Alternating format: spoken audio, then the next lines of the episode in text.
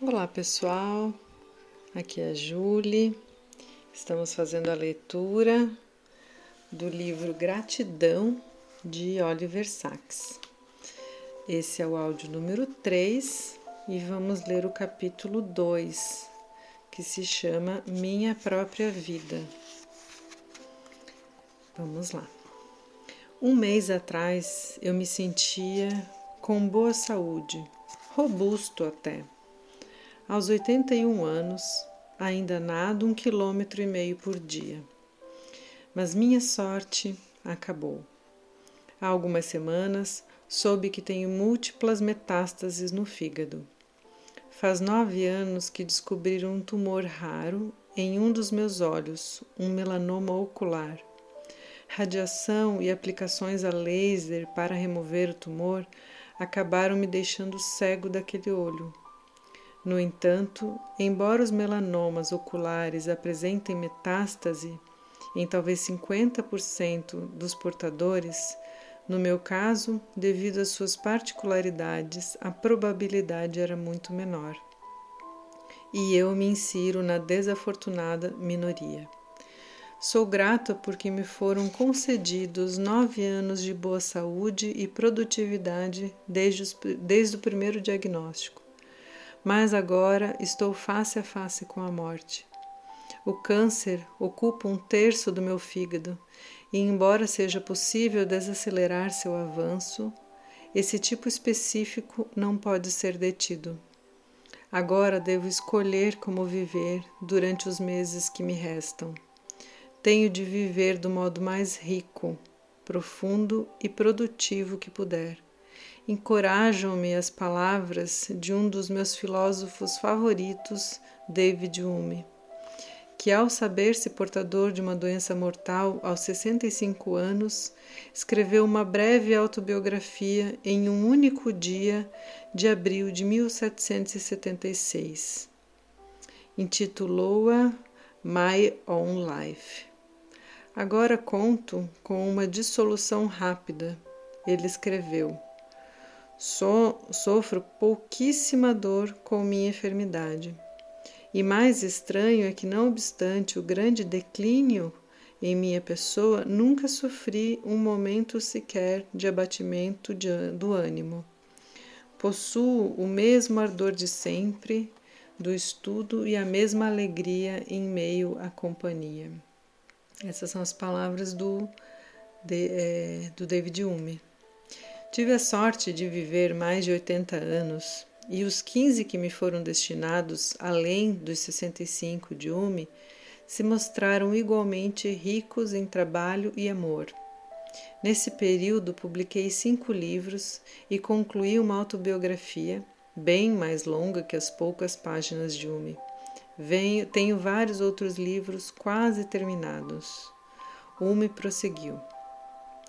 Sou um homem de temperamento brando, gênio contido, humor franco, social e jovial, capaz de afeição, mas pouco suscetível a inimizades e de grande moderação em todas as minhas paixões. Aqui destou o de Hume. Embora tenha tido amores e amizades e nenhuma verdadeira inimizade, não posso dizer, e ninguém que me conhece dirá, que sou um homem de índole branda. Ao contrário, sou um homem de temperamento impetuoso, com entusiasmos violentos e extrema imoderação em todas as minhas paixões. Contudo, uma linha do ensaio de Hume me impressiona por ser especialmente verdadeira. É difícil estar mais desligado da vida do que tenho estado agora. Vou repetir: é difícil estar mais desligado da vida do que tenho estado agora.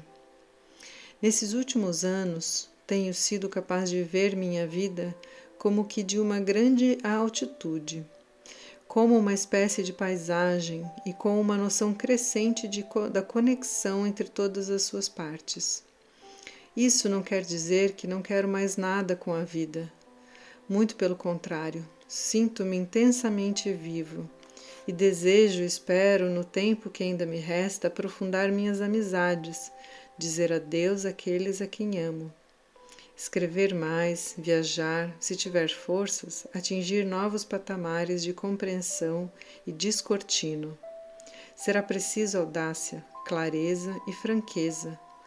Tentar pôr em ordem as minhas contas com o mundo. Mas haverá tempo também para alguma diversão e até um pouco de bobagem. Sinto uma repentina clareza de enfoque e de perspectiva.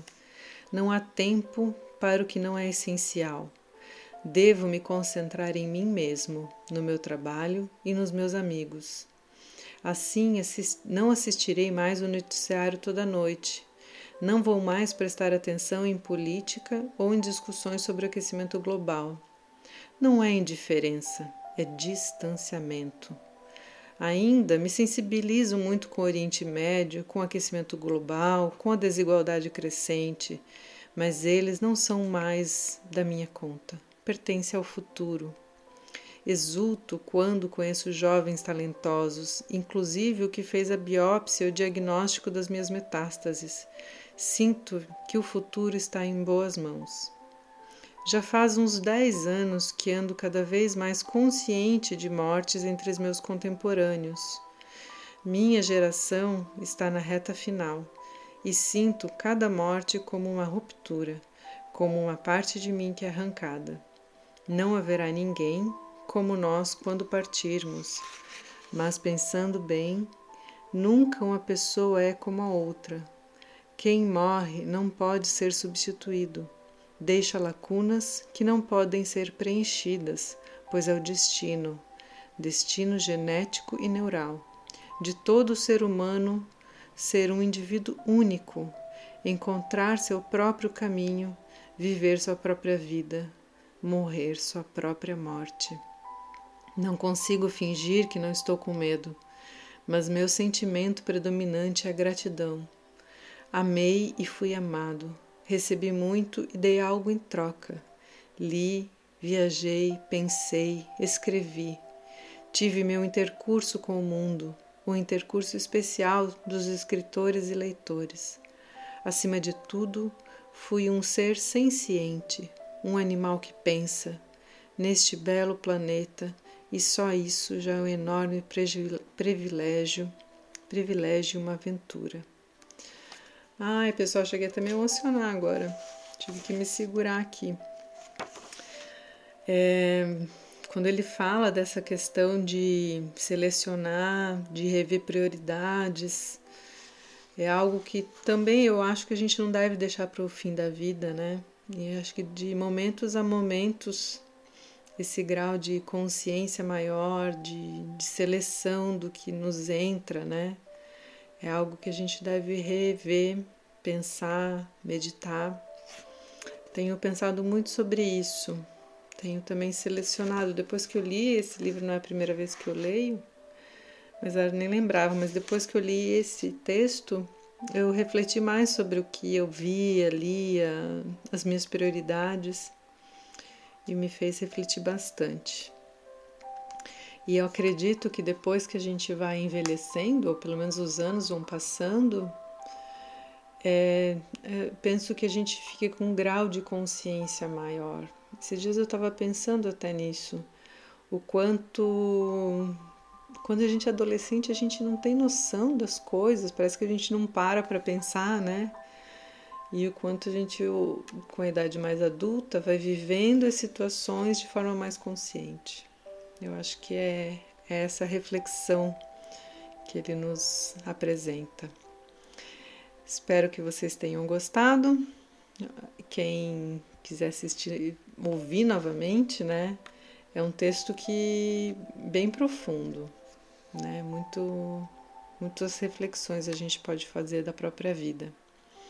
Um abraço a todos e até o próximo áudio.